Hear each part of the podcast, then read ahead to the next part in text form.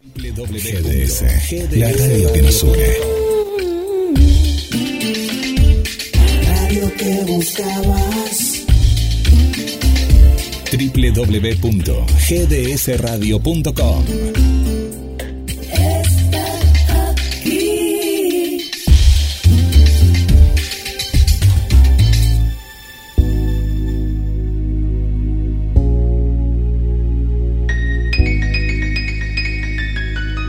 ahora oficialmente damos comienzo a un nuevo miércoles, el momento ideal para compartir un rico café. Hay mucha gente que está tomando un té en estos momentos, mate, cuando va promediando la tarde y como ya estamos en primavera, me acuerdo cuando comenzamos el programa con Adela, eran eh, momentos más de invierno y bueno, ya era la noche, ¿no? Ya prácticamente era eh, oscurecía en estos momentos, ahora nos queda mucho más para disfrutar de esta tarde. Mucha gente que se lleva la aplicación a algún lugar de su casa, a algún jardín, nos escucha desde el balcón la gente del centro como María y Mario, que le mandamos un saludo ahí en pleno, pleno centro. Una tarde hermosa, Adela, que ya le, te doy la bienvenida. ¿Cómo estás? Bien, bien Guille, muy contenta, acá hablando con Fabi Scherer, con la que vamos a concederle el crédito de conocerla a gracias a Entre Palabras, que hice un curso hermosísimo y que recomiendo con ella. Eh, Fabi Scherer es periodista, ahí en el, en, el flyer que compartimos en la radio dijimos un poco, igual les vamos a preguntar a ella que nos cuente un poquito, pero está en La Nación Revista y además es especialista en cuestiones de género. Y yo que la verdad que soy especialista en muchas cosas, pero de las cuestiones de género, ahora sé un poco más gracias a Fabi. Confieso que sabía poco y nada hasta que hice este curso con Fabi, ya les digo, en Entre Palabras, y ahí trabé conocimiento con Fabi eh, y me la llevé para la mesita de luz, dicho mal y pronto. Qué bueno, ahí nació bueno. el conocimiento y la amistad con Fabi. Ahora me falta leer sus libros nomás, que eso lo voy a hacer próximamente. Entonces después la entrevistaremos para que nos hable de, su- de sus libros. Claro que sí. Este, bueno, nada, y acá estamos con Fabi, que está del otro lado, se la presentamos a la gente en sociedad, a Fabi Scherer. El que quiera nos puede escribir a la radio o Adela Sánchez Avelino arroba gmail.com y le mandamos alguna de las últimas notas o no tan últimas que hizo Fabi. Yo acá les voy a nombrar justo antes de que, mientras esperábamos que Guille abriera el programa, hablábamos de distancia de rescate, así que vamos a arrancar por ahí, mirá. Bien. Eh, que como ya les comentamos, los hemos estado aporreando a la pobre gente de Mar del Plata y nuestros seguidores de la radio. Eh, es, una, es una novela, Distancia de Rescate, es una novela que escribió Samantha Schweblin, que estuvo nominada, es argentina, Samantha de Hurlingham y vive en Berlín, y eh, estuvo nominada para el Man Booker Prize de hace unos años atrás, y salió en la shortlist, o sea, fue finalista casi, podríamos decir, de un premio donde las argentinas no tenemos mucha suerte. Ahora le vamos a preguntar a Fabi porque ya han estado la Cabezón Cámara, la Cabezón Cámara, Samantha y me quedo con alguna más, no sé si Selva. Eh, y este y ah, bueno, de ese libro Distancia de Rescate está la película ahora que les recomendamos en Netflix. Así que bueno, Fabi, bienvenida y arrancamos por ahí entonces. ¿Cómo andás? Gracias, Adela. Hola, Guillermo, ¿cómo hola, estás? hola, Un bienvenida. placer. Muchas gracias por la invitación. Un placer enorme. No, Eh, gracias a vos, Fabi. Eh, muy generosa tu presentación, en serio. Un abrazo enorme. No, Eh, por favor. Distancia de Rescate, una novela maravillosa que Samantha en su comienzo la había pensado como un cuento y terminó, porque realmente Samantha es una gran cuentista, ¿no? Una gran Sí, Eh, y, Distancia de Rescate había nacido un poco por ese lado, fue así como un cuento, pero bueno, se fue expandiendo y quedó como una novela corta, una novela corta muy, muy concisa, eh, muy, muy intensa, ¿no? En la narración, esa voz en off permanente y la película que se estrenó, que estrenó Netflix, y que le está yendo tan bien, que está teniendo una repercusión muy importante también en el exterior, fue dirigida por Claudia, que es una directora peruana, que es la directora de una peli que también les recomiendo, que es La Teta y la Luna. Eh, y, Distancia Rescate es eh, está protagonizada por esta actriz Valverde y, Dolores Fonsi. Tiene esa cuestión que también trabaja los tiempos Samantha, eh, que mezcla, digamos, ese realismo, pero también con la fantasía y ese temor, digamos, a, está latente, ese terror cotidiano, ¿no? Y sin, sin espoliar lo que pasa, digamos, es ese, ese, ese, bendigo, sí, ese terror que está ahí latente, latente y que a veces no llegamos a ver. Y distancia rescate, ella lo aplica y dice esta distancia que uno puede llegar a tener cuando uno calcula ¿Cuántas veces uno escuchó a una mamá decir, quédate hasta ahí, ¿no? Estate hasta ahí que ahí te alcanzo si te pasa algo. O que calcula, ¿no? Bueno, si está corriendo ahí, se llega a caer, yo llego, ¿no? Bueno, es esa distancia rescate uh, de lo que aplica Samantha con el personaje y que, está, está muy bien logrado. Exactamente, hablábamos con Guille Fabi, que eso es lo que quiere decir distancia de rescate cuánto, ¿no? Para tirar la mano y agarrar a tu hijo sin que, o ir hasta el borde de la pileta y agarrarlo antes de que se ahogue. Y que en realidad a mí, no sé por qué me hace acordar, eh, bueno, porque creo que está también en la novela y también me resuena, o que me, yo me lo imagino como un hilo, ¿no? Como un hilo de plata o como un hilo de energía, ¿no? Es como un hilo que se tensa.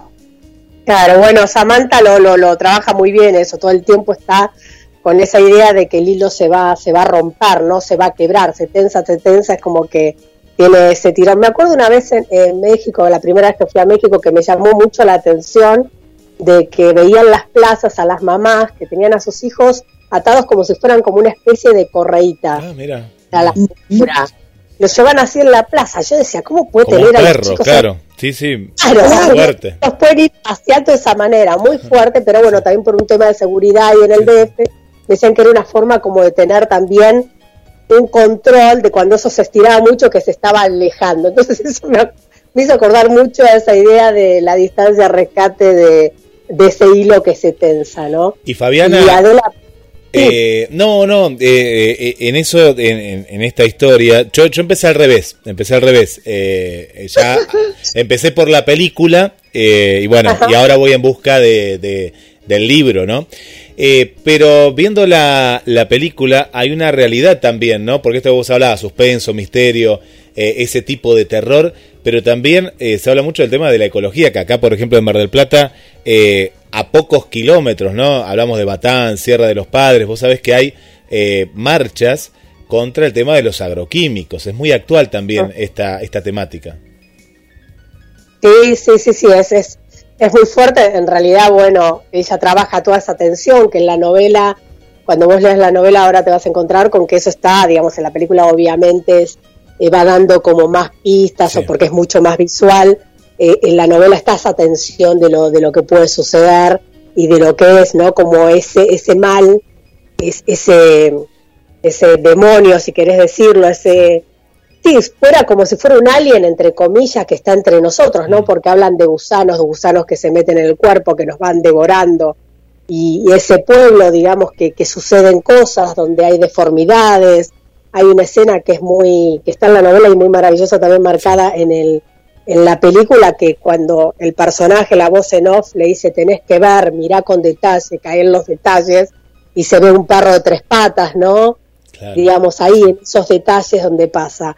Y sí, como vos decís, es el tema de los agroquímicos es algo muy fuerte que costó muchísimo instalarlo en la agenda política, ¿no? Eh, porque hay muchos intereses de por medio, claramente, el, interés económico prima y de hecho hay eh, hay una novela que ahora no recuerdo el nombre, que es una novela maravillosa de, eh, para el público, digamos, juvenil, que trata también sobre este tema de los agroquímicos en un pueblo, eh, que después les paso el dato, ahora se me fue. Y pasanos, y después cuando te acuerdes, que está bueno para recordarla y leerla.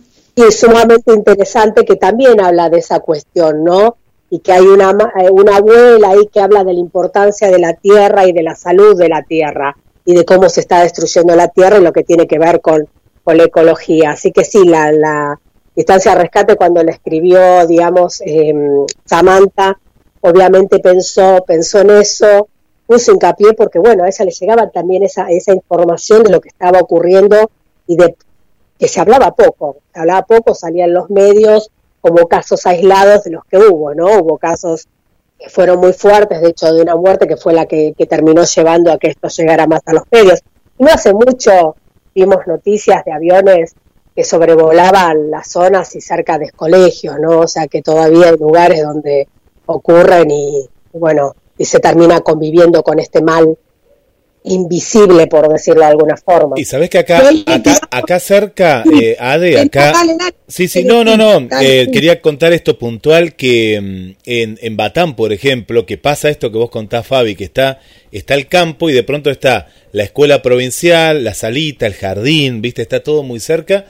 Las maestras, no las maestras rurales, eh, se han dado cuenta que en los últimos años empezó a haber muchos casos de autismo, muchos casos de diferentes eh, teas, de diferentes, viste, eh, patologías que antes no había, ¿no? Las maestras más antiguas dicen, pero esto empezó a suceder y bueno, ¿quién te dice si no eh, hay falta hacer estudios, pero no hay una correlación, ¿no? Con esto.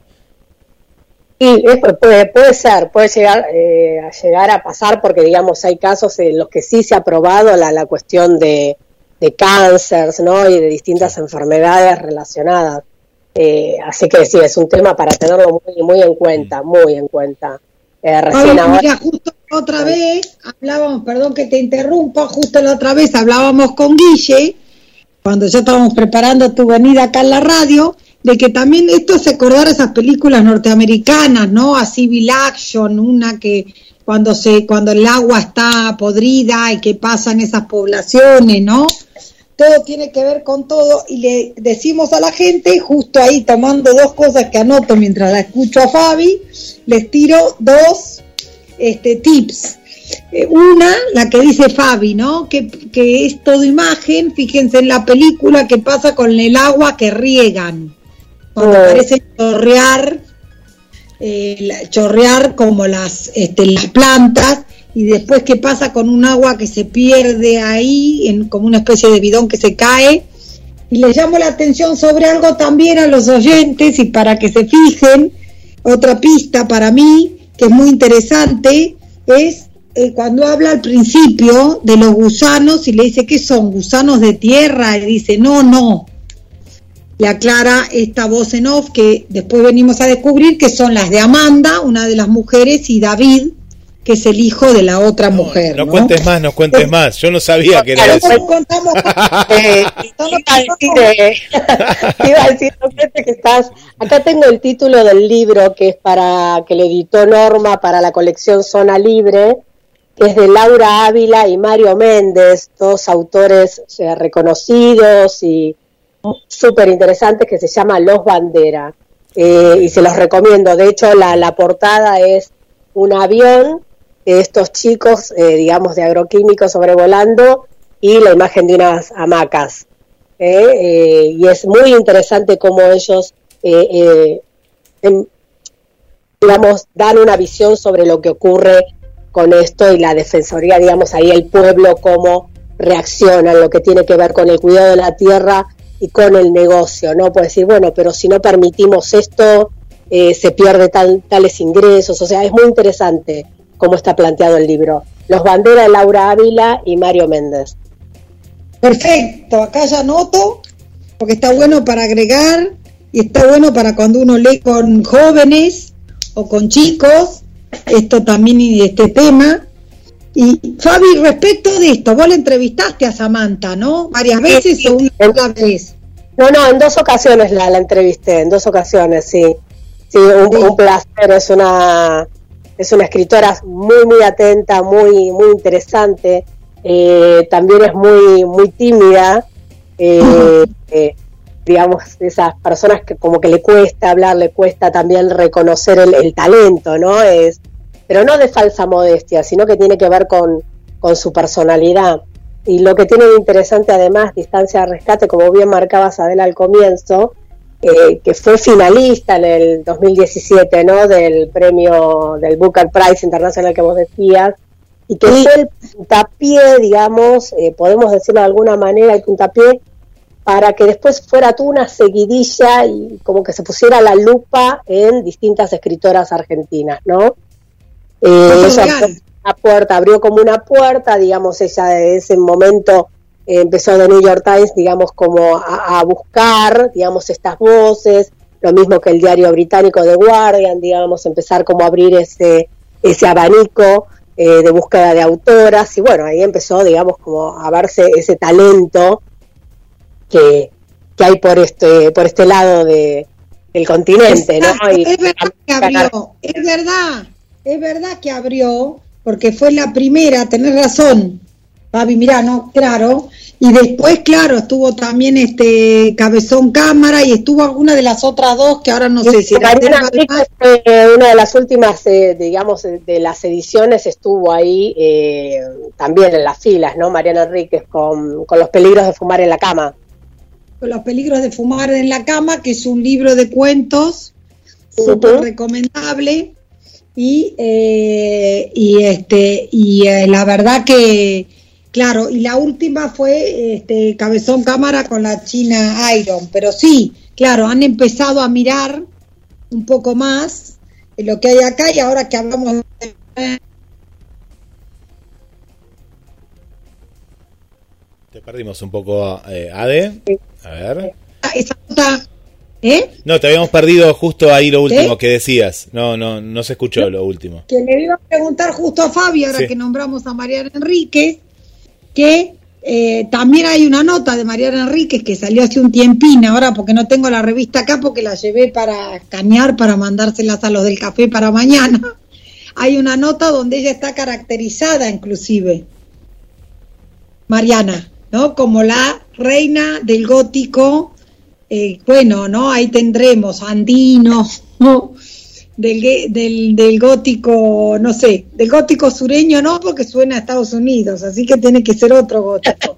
Pero bueno, del gótico andino, para decirlo de alguna manera, y está ella caracterizada con un jubón, con esa, con una camisa como que hace, que hace alusión a eso.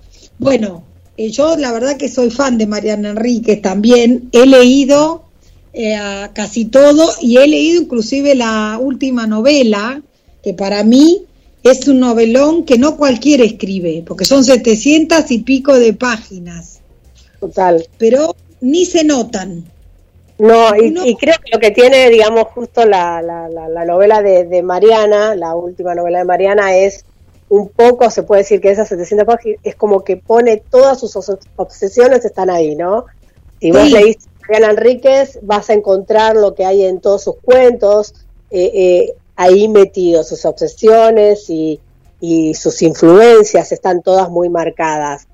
Y si no la leíste lo vas a disfrutar igual y, y eso te, da la pauta de decir busca lo otro porque bueno, va por ese lado y vas a encontrar en sus otras obras eh, estas cuestiones, ¿no? Porque está lo que tiene que ver la mirada social, que no se pierde, lo que tiene que ver con lo fantástico que está, lo que tiene que ver con el terror, lo que tiene que ver con una mirada de diferencias entre hombres y mujeres, lo que tiene que ver, digamos, con, con, la historia argentina, que ella tanto le, le, interesa y que siempre hace referencia, ¿no? Y que tiene que ver también con mucho con, con su pata periodística, lo que tiene que ver con la música, porque ella es un bicho así de periodista eh, de música, ¿no? Es una mujer que conoce muchísimo, muchísimo, es así como una, es una rocker, confesa, digamos. Es una rocker, confesa, sí, sí.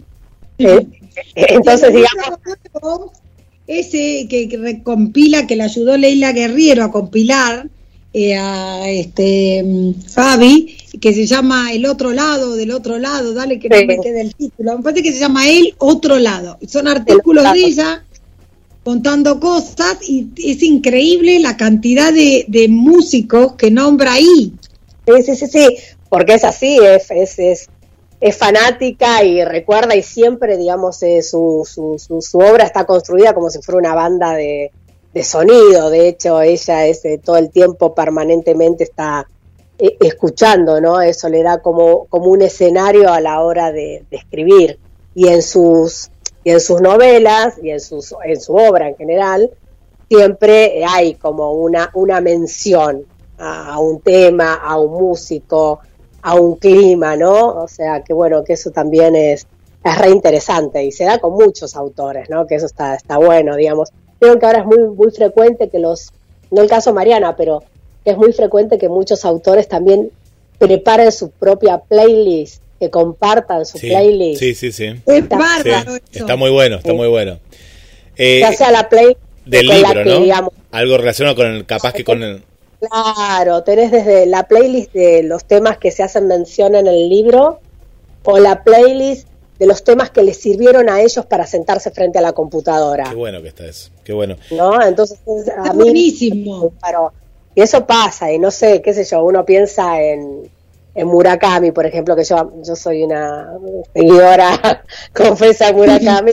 Murakami es así, un bicho también de, de, música y entonces en sus novelas uno lee, digamos, todo lo referido con lo que tiene que ver obviamente con la música clásica, que él es un gran conocedor, y después con todo el tema del pop y digamos, y no, no, no olvidemos que su novela Tokyo Blues hace referencia a un tema de los Beatles, acá se conoce como Tokyo Blues, pero bueno, el título original hace referencia a una canción de los Beatles, o sea que siempre está mencionado digamos, la música, la música con la que él también creció ahí en Japón, un Japón, pensemos también, eh, con toda la influencia eh, estadounidense, ¿no? claro que sí. Eh, Fabi, eh, esto que, que me estamos hablando de cosas hasta hasta muy modernas, ¿no? Una playlist, ¿no? esto de con el libro y en la previa de, estábamos hablando con Fabi que tiene un programa que ahora después quiero que lo cuentes en una radio online.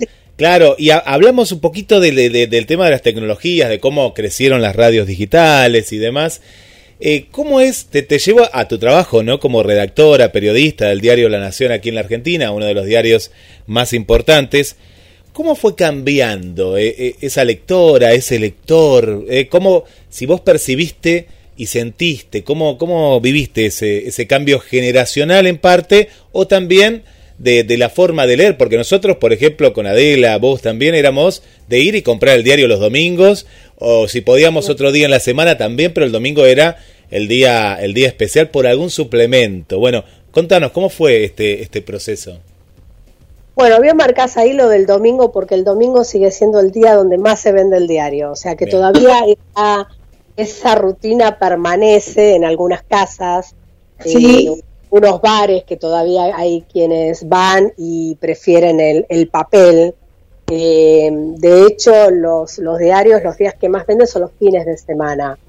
Pero también tiene que ver con, como bien marcás, Guillermo, con las rutinas, ¿no? Porque eh, te cambió las rutinas, hoy la gente trabaja, sale a trabajar o busca de alguna manera y lo tenés todo en digital. Entonces es mucho más fácil quizás uno está todo el tiempo conectado, digamos, a, con el celular y con el celular ingresas a todo. Y cambió esa forma también de leer porque quizás es desde el título y la bajada, eh, digamos, como, como el copete, para hacer práctico lo que viene, el título viene como un breve texto que cuenta un poquito de qué va. Y quizás se abre un poquito más. El tema es eh, el, problema y uno lo que nota que a veces es eh, no se llega a leer es una discusión en realidad, ¿no? Porque para las noticias se lee como rápido el título y la, info corta, y es casi como un repaso y no se profundizan las notas. Con lo que, bueno, a veces eso suele ser peligroso porque vos tenés un título con una bajada que te dice una cosa en la nota y otra otra cosa, ¿no? Eso por un lado, vale la pena aclararlo. Pero después en otras notas que quizás tienen más relacionado, que tiene que ver con cultura o con entrevistas, o sea, es puntual que vas a buscar e indagás y te permitís leer un poco más. Em, y la lectura, digamos, generalmente lo que tiene que ver, yo colaboro, digamos, colaboro, digamos, soy del staff fijo de la, de la Nación Revista y colaboro, digamos, con el suplemento de, cultura y a veces con el, eh, bueno, ahora con, ideas notadas porque cambió el nombre, como está el, ahí se fue el nombre de otro suplemento, bueno, pero otro que tiene que ver relacionado con la cultura. Y eso te llevan Vía Libre fue de una época que fue maravillosa, que no me voy a olvidar. Una época maravillosa Vía Libre, se extraña mucho. Era un suplemento que salía los viernes y era un golazo ese suplemento.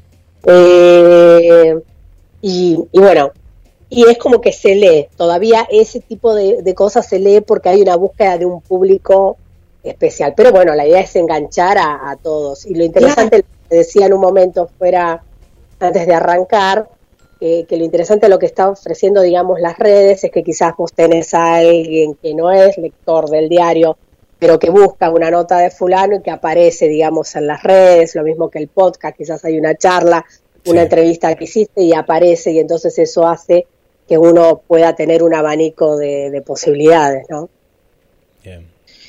Claro, ¿y cuál es el programa al final que preguntaste por el programa? Ah, el de radio comienza ahora a las 7 de la tarde. Ahora empieza. Sí, sí, por eso en un ratito los voy a tener que abandonar. es. Fabi en un rato nos va a abandonar, pero nos va mañana a las 20 la vamos a tener un ratito más en el Café Literario Adela, así que los invitamos.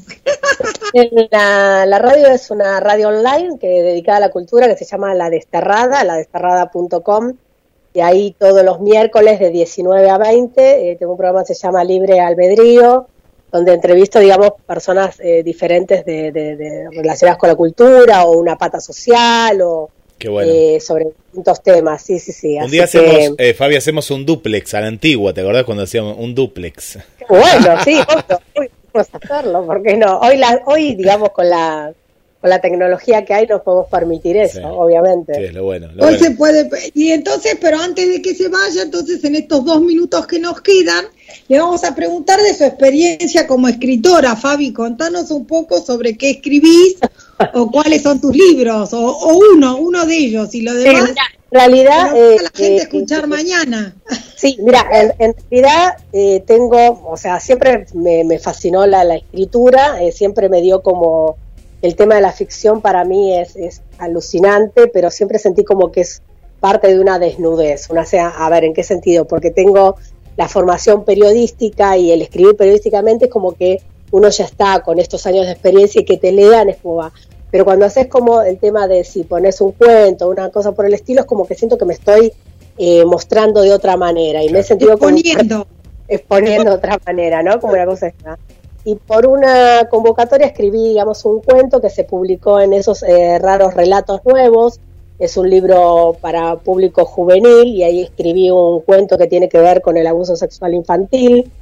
Y, que ese, ese libro de que lo editó Yo Soy de, de Catapulta, la editora, bueno, justo ahora fue comprado para, por el Ministerio de Educación para incluirse como lecturas en las escuelas.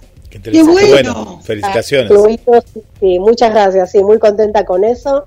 Eh, así que es muy interesante lo que lo que se generó porque me han llegado comentarios de, personas que lo leyeron y que bueno le ha generado como un ruido y, y, le han ocurrido cuestiones eh, lamentablemente de eso un poco tiene que ver pues bueno durante un tiempo hice algunos laburos para para UNICEF y tuve relación con, con gente que había sufrido para la revista también había hecho notas relacionados con eso. Y después otro libro que se llama Alzamos la Voz, que lo, editó Indicios, que es eh, un libro que lo que hace es un, más un laburo periodístico, como una entrada también pensando en un público juvenil adulto al mundo de, digamos, del feminismo, pero no, digamos, como una cosa de adoctrinamiento, sino una cosa de historia y saber que no es algo que arrancó ahora, sino haciendo pie digamos, en lo que tiene que ver con la historia, y ya sea la historia eh, y la historia en el arte, la historia, digamos, eh, política, la historia social y lo, lo, que pasa actualmente, digamos, desde los medios.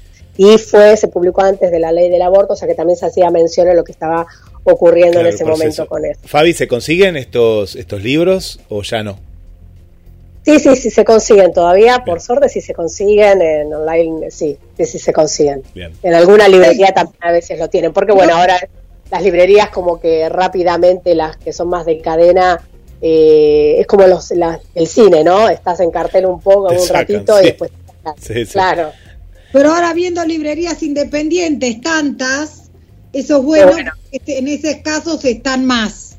Es que yo justo estaba hablando de la FED, de la Feria de Editores de Independientes, bueno, en todas estas librerías que por tienen un poco más de todo, yo tengo una que tengo un amigo ahí que se llama Federico, que es de Mendel Libros, por ejemplo, que está en la calle Paraguay, bueno, ahí se encuentra un poco de todo y en otras, no digo solamente, está también Suerte Maldita, hay muchas, donde hay un poco más. El otro día, Papi, te digo esto y con esto cerramos, así te dejamos ir y mañana te esperamos tipo 20, yo te voy a mandar la invitación por Zoom para el café. Dale. Vos te subas a las 20. eh, pero mire, el otro día me acordé mucho de vos, Fabi, porque viene mi hijo que tiene 16 años, a, eh, echando, obviamente, protestando en, en- con epítetos de grueso calibre de, de- de adolescente que no voy a repetir acá. ¿Qué pasaba? ¿Qué pasaba? Y dice, no sabes, mamá, tengo antropología y dos videos para ver, y es todo sobre esa cuestión que estudiamos. Porque en algún momento te escuché que estudiabas, entonces yo, así como no sé qué, digo, así, ¿de qué es? Dice, no sé, uno es un talaje, que yo no lo conocí, le digo, bueno, mucho gusto. Dice, y el otro es de Diana Mafía, porque hay que hacer un resumen, dice, de todo este asunto de la cuestión de género. Y la verdad que acá públicamente le voy a agradecer a Fabi que estuve a tono con el desafío que implicó. Este, el otro era una versión completamente distinta, que yo ahora entiendo que el profesor de antropología lo que quiso hacer es mostrar dos sí, cosas, ¿no? sí, Claro. bueno, sí, sí. dos voces. Yo todavía le expliqué a mi hijo, mira, vos fíjate que son dos caras, de, di- de- son dos posiciones distintas. Y justo, Sí. Fabi, estuve explicando esto que me enseñaste vos, que es muy interesante, que una cosa es el sexo, el sexo biológico, con lo que uno nace, y que el tema del género es un tema performático, que es un tema de elección, que es un tema cultural, y gracias a lo que aprendí en el curso, lo pude decir con alguna seriedad, ¿no? bueno, eh, La verdad que bueno. es súper interesante ese tema, justo que hablas de alzamos la voz. Y que lo tengo pendiente para leer, ¿no? Y porque son temas que están, ustedes fíjense lo que yo le digo, o sea, que está en el colegio, que está muy bien. sí, Son, sí, sí. son los temas tabú, ¿no? Lo, lo, lo, lo, lo que se cuesta, ¿no? Abordar muchas veces las familias. Por eso es tan necesaria y por eso es tan necesaria, digamos, y con esto cierro y cuando quieran Sí. me vuelvo a sumar Sí, sin sí. problemas. Muchas Eh, gracias. eh, con la ESI, ¿no? La educación sexual integral en las escuelas, que eso ayuda mucho, muchísimo y que es, es, es fundamental. Así que si quieren en otro momento me sumo y charlamos sobre Claro este que sí, claro que sí. la importancia Claro que sí, en la próxima seguimos con esto. literatura relacionada con esto que también es importante destacar. Perfecto. Bueno, Fabi, te dejamos ir. Dale. Este, nosotros seguimos un ratito más con Guille y mañana tipo 20 te sumo al café. Gracias por todo. Gracias, Fabi. Muchísimas gracias por un placer enorme. Lo Gracias. mismo decimos, besos. Chao, chao. Chau, chau. Bueno, Ade, bueno, acá mucha gente, ¿eh? muchas preguntas y bueno, esto lo van a poder ver también eh, aquellos que, que no lo han escuchado eh, en el YouTube, tanto de Adela Sánchez Avelino como también de GDS Radio. Eh, Ade, bueno, mu- muchas preguntas se quedaron aquí. Yo iba, iba cuando vos me veías, yo iba viendo acá eh, el- los oyentes, las amigas y amigos que siempre ahí no, nos están Fíjate si Fabi se sabe bajar, que está ahí, que se pone y se saca los anteojos, no sé si Ah, sabe cómo bueno, cortar bueno, yo ya, mirá, ya la, la, la quitamos, así la quitamos, la quitamos de ahí, y ahí, ahí, chau, chau. Eh, bueno, Ade, eh, ¿qué te iba a decir? Eh, bueno, no sé si sigue ahí, yo me parece que ya no, o, a ver, ahí me parece que ya no. Bueno, ¿qué te iba a contar por aquí? Vamos a mandar saludos, vamos a mandar saludos. Estoy Eh, pidiendo, pobrecita ahí, que si quiere irse a Ah, otro programa va a no. detenida. Bueno, yo ¿Eh? cor- corto acá y ahora vuelvo a llamar mientras voy con los saludos, ¿eh? Ahí, nos vamos todos, ¿eh? Ahí nos vamos todos. Bueno, eh, por aquí, por aquí. Bueno, voy a mandar eh, saludos. Quedaron muchas eh, preguntas, pero bueno, va a haber una segunda parte, ¿eh? Y mañana, si querés participar en el, en el café literario de Adela Sánchez Avelino, tenés que mandar un mail. Tenés que mandar un mail a Adela Sánchez avelino arroba gmail.com ¿Anotaste? Bueno, ahí estamos, ¿eh? De esa manera ya te podés anotar y de manera, eh, de manera, digamos, eh, libre, por primera vez, vas a poder estar participando de, este café y de esta entrevista bueno, de un montón de cuestiones más que han quedado ahí y que, eh, y que nos quedamos con las ganas, ¿no? Nos quedamos con las ganas. Pero eh, hermosa, hermosa entrevista que hemos tenido eh, con Fabiana, periodista, periodista de, de, La Nación. Y bueno, mañana, mañana desde otro abordaje, ¿no? desde el clásico café literario de los jueves de Adela Sánchez Avelino, ahí te puedes anotar. Si es la primera vez, bueno, es gratuita, ¿sí? Si es la primera vez. Adela Sánchez Avelino, pero por parte de la radio, arroba gmail.com. Ade, vuelvo contigo. Acá estoy, yo te veo, va, no te veo, me veo a mí misma. Ahí, ahí, me ves. Ahí estoy, acá estoy, acá estoy, ahí estoy. Bueno, nada, no, yo para liberar a Fabi, si se quería subir de otro lado, pobre. Bueno, ahí ven que es súper interesante y que uno se puede quedar hablando horas. Es muy interesante también esto de la cuestión de género, que ya otra vez vamos a que nos hable de esto porque es cierto que hay un montón de literatura que ella conoce muy bien, Iván Jablonka, esta otra que ella me la que ella me presentó, una feminista muy conocida, ahora se me escapa el nombre, pero ya me va, Tilly Olsen.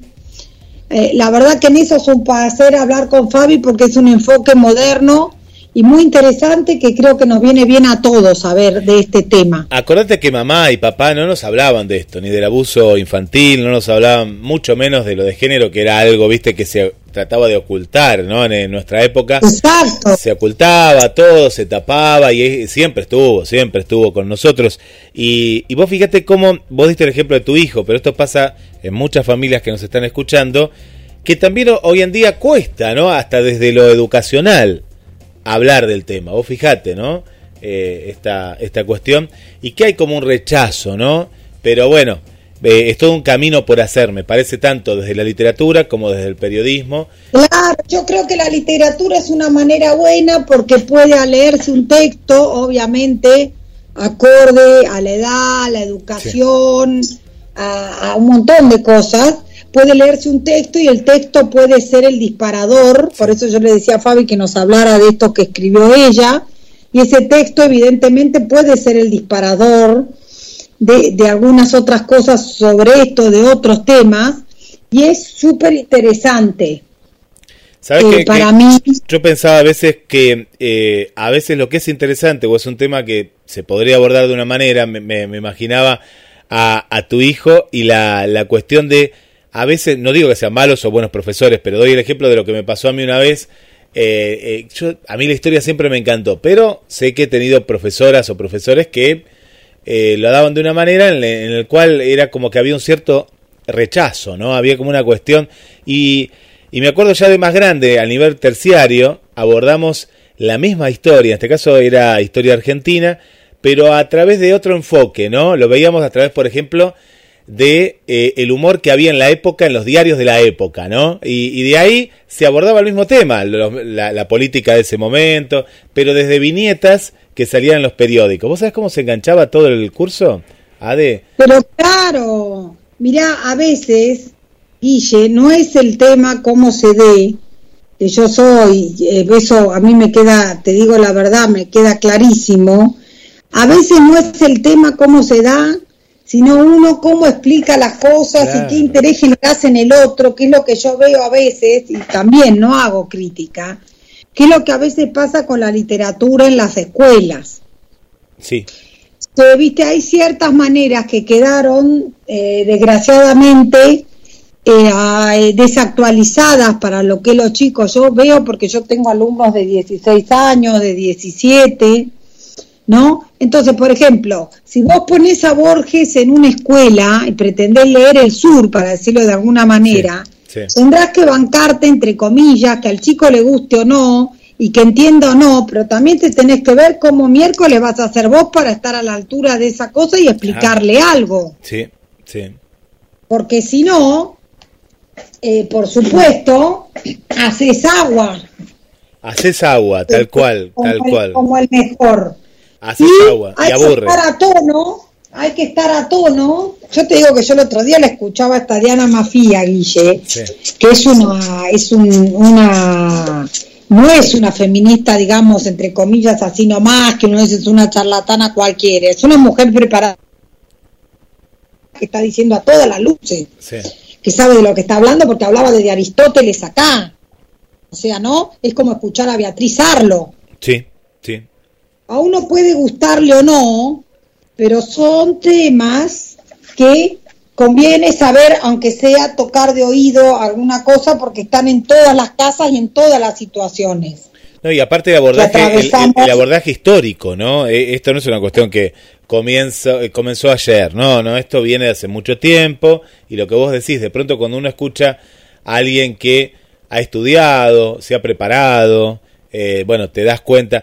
Yo me acuerdo con el, en el debate del aborto, eh, para mí estaba más preparado justamente eh, los que estaban eh, a favor ¿no? de lo que después eh, en la actualidad es la ley, que los que estaban en contra. Yo a veces escuchaba a los de en contra y decía, bueno, pero esto, esto no hay un abordaje histórico, me, me, me, daba la sensación como de un vacío del otro lado, del por qué no. Claro, porque a veces hay falta de preparación para saber a ver, porque vos, por ejemplo, te puedes oponer algo que para mí lo que pasa es que hay cosas, Guille, que antes servían y ahora no. Con los mismos chicos, ¿no? Vos fijate si vos le decís a una tu hija chiquita, que es mucho más chiquita que el mío, pero igual, ¿no? Tiene nueve, diez, ¿qué edad tiene ocho, Lucía? Ocho, ocho tiene Lucía. Ocho. Bueno, ¿ves? Ocho. Vos le decís igual a una nena de ocho, yo le digo a Greta, una de mis alumnas de once, ¿no? Sí, sí, le, le cae algo por el argumento de autoridad. ¿Por qué no se hace esto? Porque yo lo digo. Mira, y salvo esa edad que todavía te lo aceptan un poco, un poco, sí, sí. Ya después, unos años después, con el argumento de autoridad no haces nada, porque esto era de otra época. ¿Por qué? Porque tu padre lo dice. Claro. no hagas esto, porque no sé qué. Ahora vos tenés que explicar, por ejemplo, a ver, ¿para qué sirve la comida sana? Para que no engordes de más, para bla, bla. ¿Por qué mejor no tomás? Y porque si sos deportista o si esto, bla, bla. ¿Por qué no fumar? Porque hace un daño al cuerpo, porque no sirve más. El de porque yo digo que no, porque lo prohibió no sé quién. Entonces, para todas estas otras explicaciones, sea a favor del aborto o en contra, o a favor de la libertad de decidir, por ejemplo, porque que haya una ley, como yo decía siempre, de mi perspectiva de abogada, no quiere decir que todos estén obligados a abortar. Es así, Será en el marco de una decisión. Para que el soberano, que es el pueblo, pueda tomar la mejor decisión posible, hay que hacer, por más que a uno le guste o no, Sarmiento, esto de educar al soberano, vos le tenés que dar toda la info. Mirá, tenés A, tenés B, tenés C, tenés D. Sobre este marco vos sos libre de ver qué es lo que querés hacer y qué estás en condiciones de hacer. Sí. Mira, acá estoy leyendo, por ejemplo, al lado de esto de Diana Mafía, ¿no?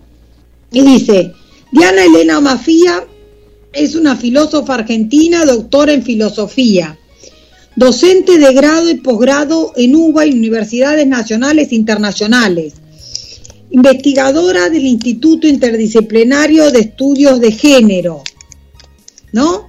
Entonces ya ahí, en un montón de cosas, uno puede estar a favor o no, como yo le indicaba a mi hijo, le decía, pero tenés que escuchar los dos argumentos y vos ahora a los 16 sacarás una conclusión que la guiará el profesor porque me parece fantástico. Alguien te tiene que guiar, más si es dentro del colegio, me parece muy bien, y más grande tomarás otra decisión o la misma, pero tenés que tener los elementos para llegar a una decisión respecto de eso o ver qué haces con eso. Porque evidentemente, si no, chau, haces agua. Sí, sí, eh, eh, esto que contabas de, del profesor y, y, la edad también, ¿no? Eh, uno, eh, yo veo a veces con cuando se tocan temas políticos, viste que los chicos dicen, bueno, los chicos ya pueden votar a esta edad. Y los chicos lo que menos quieren a veces es involucrarse, ¿no? En, la cuestión política o en la cuestión de ciertos temas, porque ellos están están con, con, otra otra idea, con la idea, no sé, de irse de viaje de egresados o de, decir, bueno, ¿dónde vamos a bailar? Y de pronto dice, oh, qué pesado este profesor, esta profesora. Pero bueno, es el momento de formación, ¿no? Es el momento en el cual, que, que también la palabra ahora formación, viste que se va, eh, se va cambiando, pero para bien, ¿eh? hay, hay un montón de cuestiones que eh, lo que vos decías, ¿no? El tema de, la doctrina. No, no, esto es así, es así, no hay otra cosa. No, hay un montón de cuestiones o de abordajes sobre un mismo tema. Y, y yo, me, yo siempre pienso, y, me quedaron muchas preguntas para, para Fabi, ¿no? En la cuestión de la juventud y la lectura, eh, en la cuestión de porque uno dice, no, los jóvenes de ahora no leen. Mentira, es, una gran mentira eso. No, eh, mentira, es una gran mentira. La gente lee. Lo que pasa, por ejemplo, yo lo que veo con los más jóvenes, mira, yo me hace gracia, para poner otro caso, Lara, 16 años, Bien. yo le mando, a veces no, el libro, o le digo esto, lo otro, y ella compra el libro papel. Pero más de una vez me la pregunta por WhatsApp o por mail es, ¿está en ebook? Claro. Perfecto. Bueno, entonces se lee bajo otras reglas o de otra manera o se lo bajan de internet, digamos, pero se lee. Mucho más se lee, mucho más. Y que, se lee un montón y también se busca más respuesta, porque a mí me ha pasado otra vez con Lara el otro día de leer El Sur de Borges, a pedido de ella que leyéramos Borges, ¿ves? Sí. Para ver qué onda. Y cuando terminé, viste, me quedé así mirándolo, le digo, bueno, mira, como ella no, no decía de ningún texto en especial, yo le dije del que me gustaba a mí, para mí mi cuento favorito de Borges, o uno de los cuentos desde el sur. Leímos el sur, y cuando terminé, viste, me miró así y le digo, mira, te voy a explicar yo qué explica, qué es lo que se dice sobre este cuento. Mira, mira esta frase, mira esta otra, mira esto que dice acá, mira esto que dice allá, fíjate qué opinás sobre esto, ¿Qué te pasa sobre lo otro? Mirá las dos teorías que hay sobre este cuento y ahí ya arrancamos a hablar, ¿ves? Sí, sí.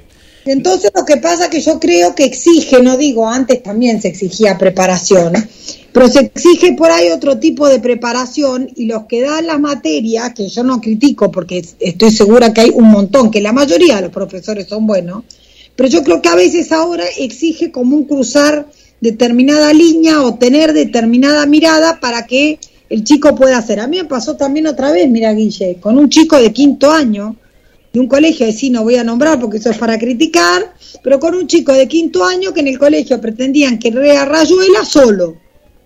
Entonces yo ahí sí hago la crítica y digo, me parece fantástico que vos le des a los chicos de quinto año Rayuela y si querés dárselo un cuarto también, pero tenés que guiar Ah, claro. Que, si hay gente que se pierde con Rayuela, yo a mi edad. Tengo que leerlo con cuidado, ver qué quiso decir Cortázar o lo que fuere, imagínate un chico, hay cosas que lo que pasa es que requieren un trabajo, que no es como lo tirás, ¡pum! Hay, hay, una camada, hay una camada de educadores que eh, todavía siguen con, con, con, el librito viejo, pero bueno, hay muchos que no, que aprovechan los recursos, como vos decís, ¿no? Los recursos que hoy en día hay. Porque hoy, hoy antes teníamos. hasta para entrevistar a, a los autores, porque si vos ves, mirá, si uno ve en el Instagram, vos fijate que Cadáver Exquisito, que hay que ver si es un libro ATP, como digo yo, hay que ver si es un libro apto para todo público.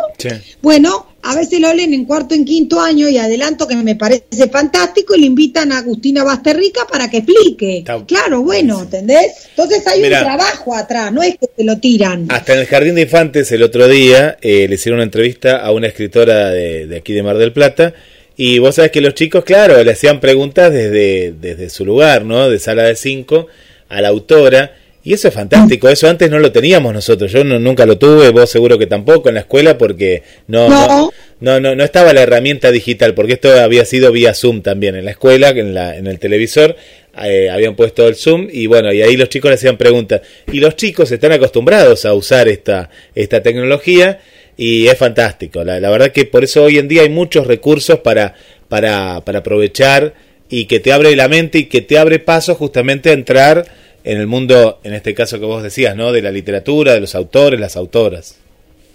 Y es muy interesante porque uno que cree, mira, uno puede creer un montón de cosas respecto de un chico, lo que fuere, que después terminen haciendo todas, este, que no son así, o por lo menos no al 100%. Yo, por ejemplo, de tenés, sí es verdad, yo la primera autora para chicos, o una de las primeras que entrevisté con chicos adelante, por ejemplo, con Greta, fue a Silvia Arasi. y yo te digo que Greta, a sus 10 años, hacía preguntas muy interesantes a Silvia sobre el texto de Silvia. Eh, eso, eso, eso, es una riqueza, viste, que, que, que, que no tiene precio y eh, yo siempre digo, cuando uno dice, no, a mí no me gusta la historia, no me gusta la literatura, no me gustan las matemáticas, y ahí en algún momento de tu vida hubo una mala profesora o un malo profesor, lamentablemente, ¿no? Que, que algo hizo que vos le tomes bronca a ciertas cosas, viste que hay chicos que le toman bronca esta materia, biología, geografía. Sí, ahora hay tantos videos, mira, yo lo sí. con otra vez otra cosa, me tocó ver la reproducción de la célula. Sí. Mira. Estudiar con otro chico, este lo ayudo con otras cosas, ¿no? Mira, yo me acordaba de lo que estudiaba yo, con el dibujito, en el libro de biología. Tal, un poco menos que lo estudiaba de memoria. Ahora lo que pasa es que te hacen alguna pregunta para que no estudies de memoria. Pero uno, por ejemplo, ve todos los videos que hay sobre eso, Guille. Hay en inglés, hay en esperanto, hay en español, hay con dibujo, hay un flaco que te lo escribe en el pizarrón, otra que salta, sí. mientras te dice cómo es la división celular. Sabes que la pandemia, lo, que ha, lo que ha hecho la pandemia es aprovechar estos recursos que ya los tenemos hace 10 años atrás en promedio y no lo estaban aprovechando los educadores y como la presencialidad tardó y mucho en volver, porque cuando la pandemia era, era terrible, no, no se podía, y vos sabés que estos eh, recursos ahora conviven, y yo veo que ahora ya desde hace unos meses que los chicos van de manera presencial, el video como soporte sigue estando, sigue estando el video, es fantástico. Sí, sí. ¿Sí? ¿Viste? El ver una película, todo eso también. Sí. Bel, ¿por qué no la das vuelta a la mesa? No, no, no. Poné las patas para arriba. Sí, sí, sí, ah, pobrecita, acá la tengo a Belki, pobrecita. Hola, Belki. Hola, Bel. Mirá, acá está Guille, Bel. Sí, ¿qué está haciendo Belki? Está, no desarme el estudio número 2. Mira, Belki. Hola, buenas tardes. Hola, Belki. Estás haciendo, estás haciendo gimnasia, por lo que vemos acá. Sí, pobre. Está, resulta que con tanto bichaje Belki me corrige, estamos forrando de pañolensi, una antigüedad, ¿no? Belki, el pañolensi. Una mesa de China. Una mesa ratona que tenemos que tenía un vidrio arriba, Guille. Sí, sí, sí, estoy viendo acá, y mirá. Lo tiran y tenemos miedo que se lastimen con claro, el vidrio. Claro, claro, claro, claro. Mirá qué bien, bueno, bien, bien muy bien. Así que, ya, Así que acá está Belki en cuatro patas. La conocimos a Belki, Belki en vivo, en vivo acá. Está bien. Belki en vivo que no sabe lo que es Belki. Como Belki no hay dos. No, no, no, son es ya... mejor que Belki. Esas personas únicas, únicas, que podrían Única. ser parte de, de, cualquier libro o película que, que, siempre, ¿no? Es parte de, de la familia. Eh, esa, esos personajes. Sí. ¿Sabes que el otro día, hablando de, de, del caso de Belki y de, y de ciertos lugares, no sé si te ha pasado encontrarte con personas que y con lugares, esto era un lugar, un lugar en particular y ciertas personas que vivían en este lugar, eh, fui a visitar a, a, a, un, a un conductor y, y, el lugar me pareció en la espera, ¿no? En el encuentro, pues yo no sabía ni, ni dónde vivía, en qué departamento era eh, me empecé a encontrar con ciertos personajes y yo digo, esto, esto lo tengo que escribir, ¿viste? Esto, esto era, cada uno, yo iba preguntando para ver qué departamento era, porque no sabía. Y para colmo él tenía, había, había cambiado de celular, todo. Y era una cuestión de adivinar. Entonces empecé a ver los diferentes eh, casas que había, ¿no? y digo, ¿será por la cortina? Entonces empecé a ver por ciertos detalles y sabes que llegué más que por las preguntas, porque no lo conocían, llegué por un detalle particular que era el de las cortinas, la decoración que tenía la casa, eh, pero yo mientras pasaba esos minutos pensaba y digo, esto lo tengo que, que, plasmar en el papel porque fue muy, muy interesante cómo llegar ¿no? a la conclusión de dónde vivía esta persona eh, pero bueno, suele no, pasar. No, es increíble, son esas cosas. Mira, yo el otro día, ahora que vos traes a la mente, al corazón esto, sí. yo me acordé mucho de una consigna de Beuart, eh, la escritora de crónicas y tan excelente escritora argentina, y que ella tenía una, una, este, una consigna que era este, escribir sobre una reunión de consorcio. Bien. Yo en mi, en mi otra vida, que es esta misma, soy colaboro con una administradora eh, precisamente de, propiedades, con una administradora que tiene varios consorcios y me pide que la acompañe a uno. donde se planteó un gran tema, porque, y miren, un tema bien post pandemia, ¿no? Que era que en el edificio, claro, mientras era la pandemia, es un edificio donde hay mucho Airbnb y temporario. Que durante Sí. la pandemia no pasó nada porque estaban los que viven. Claro, claro. Y alguno otro que se había quedado, que tenía temporario y que no se pudo volver. Pero entonces no había egreso y ingreso de gente. Ahora con la nueva apertura ha empezado a ver y bueno, empezaron los problemas, ¿no? Sí. que qué sé yo, si la seguridad alcanza, si la seguridad no. Y mira, Guille, se plantea una discusión por un tema concreto que fue un incidente, obviamente, en la planta baja, que lo toman las cámaras, ¿no? Guille, un hombre que con una pistola de juguete ¿De juguete? Sí. disparó un balín Sí. Bueno, y tole tole que se armó con la policía en el medio, entonces bueno, en la reunión de consorcio hablaban de esto y qué hay que hacer con la seguridad, bla, bla. Y mira, Guille, entre las personalidades del, de ahí del consorcio estaba para escribir un cuento de la reunión y de el que niega el problema, el que niega. No, bueno, pero tampoco están así, No para tanto, claro. El otro que dice, no, bueno, el que dice, bueno, tampoco era para tanto, el que dice, esto es gravísimo. y en la misma, escuchando el mismo incidente. Sí. Qué bueno. Ahora hay que hacer esto, ¿no? La pelea entre dos, en un momento se trenzaron dos, una señora y un chico joven, y el chico joven le dice, aunque vos no creas, yo medito. Ajá. No sé, se ve que Sí. te quería explicar que estaba re nervioso, pero medita. Claro. Y esto que te pasa a vos es por tu mal karma. Uh, mirá, mirá el tema que salió, ¿no? Está la novela entera, está la novela entera. Ya está. Ya tenés novela. Tenés novela en puerta. Empieza así, ¿entendés? Empieza así. Todo esto que te pasa es por culpa de tu mal karma. Bueno, Qué ¿no? bueno. Son situaciones. Che, que hablando de escribir, Guille, viene el nuevo Mundial de Escritura, ¿eh? Te iba a sacar justamente el tema. ¿eh? Está. Eugenia está, pero está ansiosa. Eugenia fue la primera ahí que tiró la piedra de decir, mira, ya está, ya está la novedad, que había que inscribirse, que no había que inscribirse. Así que no hay que inscribirse en el caso nuestro, ¿no? Pero bueno, contá, contá un poquito ah, de cómo, cómo es para... La- hay que abrir un poco para ver, ahora voy a abrir, parece que hay novedades. Sí, de la del, del tema este ahora esperen que tengo acá el, mail y ahora lo abro yo te cuento, el primero, Aparentemente, ya, ahora el primero de noviembre empieza, ¿eh? Por lo del que... 1 al 9 Sí, del 1 al 9. creo, no sé el 1 Del 1 al 9, sí, sí, sí, los primeros días de noviembre. Eh, va a ser como un mini mundial, por lo que entendí, un mundial así cortito, ¿no? Por, lo, por los días. claro porque en general eran de más días te acordás de Sí. 15 o 13 o 12 Sí, sí, sí, era- eran 15 Sí, días. eh, a ver, del último Mindal de escritura del año. Claro, los que equipos que ya estaban conformados, el que se quiere bajar sí tiene que desinscribirse. Claro, Nosotros no sé si igual hay que entrar para demostrar que uno está, no sé. Bueno, si alguien se quiere agregar a nuestro grupo, sí, eh, lo, lo, lo invitamos, por supuesto,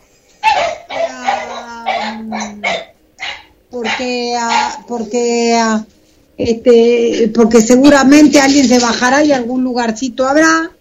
Eh, Bien. Por supuesto lo, por supuesto lo invitamos y eh, este, ah, ¿de qué trata? Vamos a contarle para los que no sepan, es esos días te dan una consigna y vos tenés que escribir sobre eso. También podés escribir sobre algo que no sea la consigna, pero tenés que tener en cuenta que en la segunda etapa, que es cuando vos tenés que postular un texto tuyo para que voten eh, tus, tus compañeros, tenés que postular un texto que cumpla la consigna. Claro. Es decir, si fueran ocho textos, no podés escribir ocho textos que no tengan que ver con la consigna. Por lo menos uno tendrás que escribir. Eh, en general, el pedido es de 3.000, 3.000 y pico de caracteres, lo que hay que escribir. Sí, Y, este, a, ¿qué les iba a decir? Y esto representa una página y media para que se den cuenta de qué compromiso y que en líneas generales lleva, yo creo, un par de horitas diarias. Una hora, así más de más despreocupada para masticar sobre qué vas a escribir y otra hora para escribir, mínimamente. Sí, mínimo. Eh, mínimo. Como para, mínimamente, pero para saber. También si uno no se lo quiere tomar tan a la tremenda, también puede un poco probar soltar la mano y ya está. O sea, no es grave ni mucho menos. Si alguien se quiere a, este, subir, escribe a GDS Radio, Sí. nuestro equipo se llama El Café del Jueves, escribe a GDS Radio o escribe a eh, gmail.com y ahí lo vemos. Ah, y también quiero decirles, ahora ya la próxima voy a leer bien todo que dice y qué más cosas hay.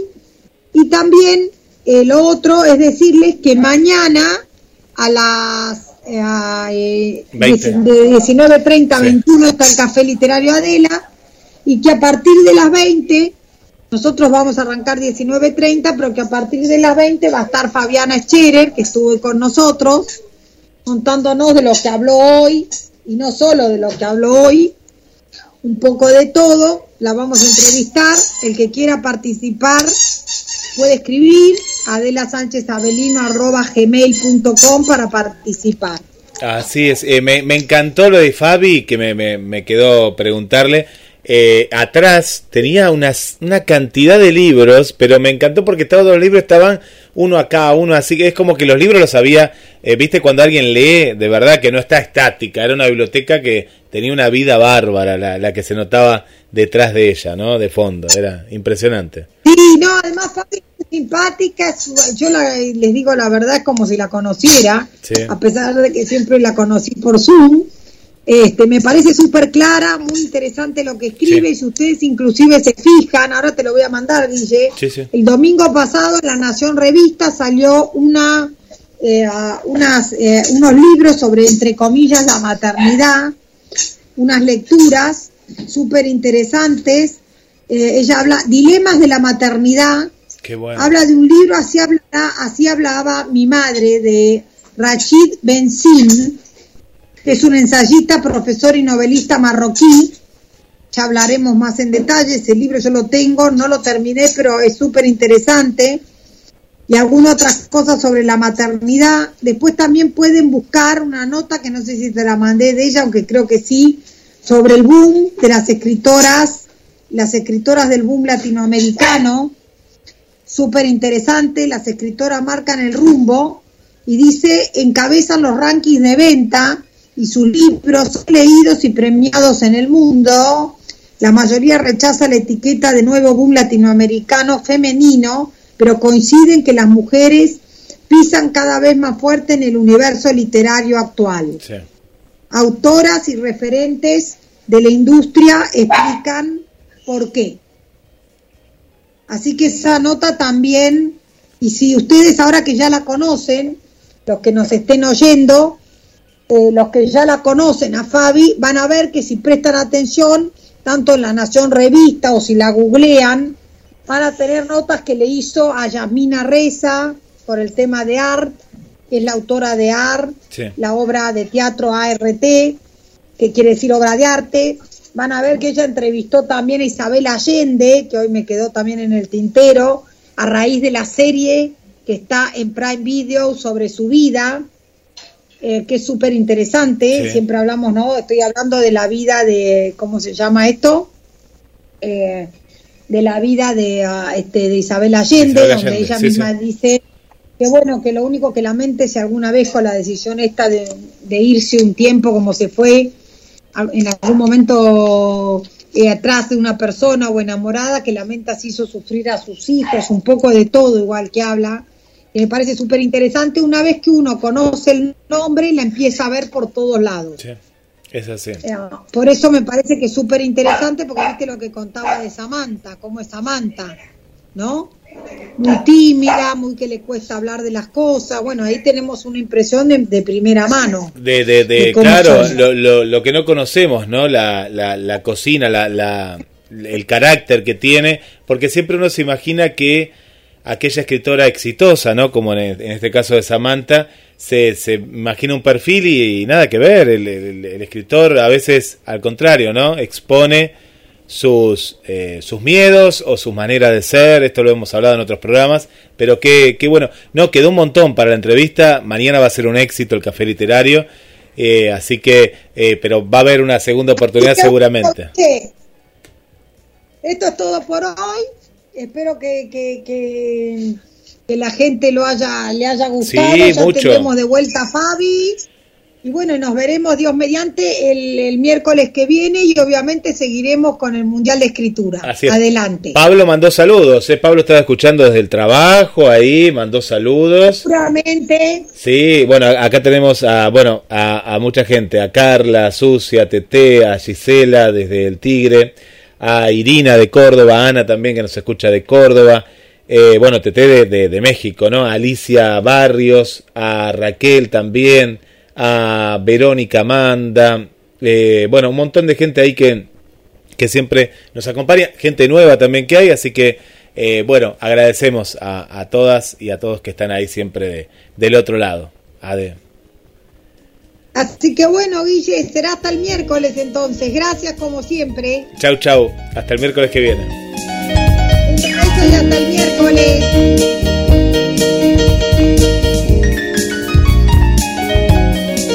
Quédate en GDS, la radio que nos une. En instantes nada más llega Cuestión Moral, la estación de los sueños, a partir de las 10 de la noche. Ojo que sí, 10 de la noche. Más tempranito. Bueno, un saludo para Paula también. Un saludo para Susi Peña, para Beatriz, para Miriam, para Adriana del Centro, para Julia Almirón, para Ana Eva, la volvemos a saludar.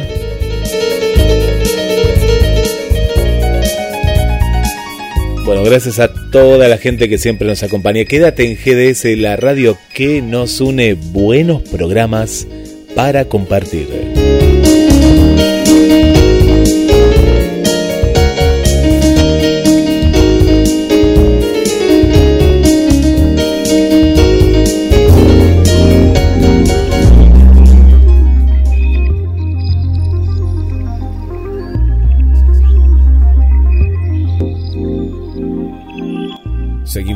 Seguimos haciendo, seguimos haciendo, juntos. GDS Radio, la radio que nos une.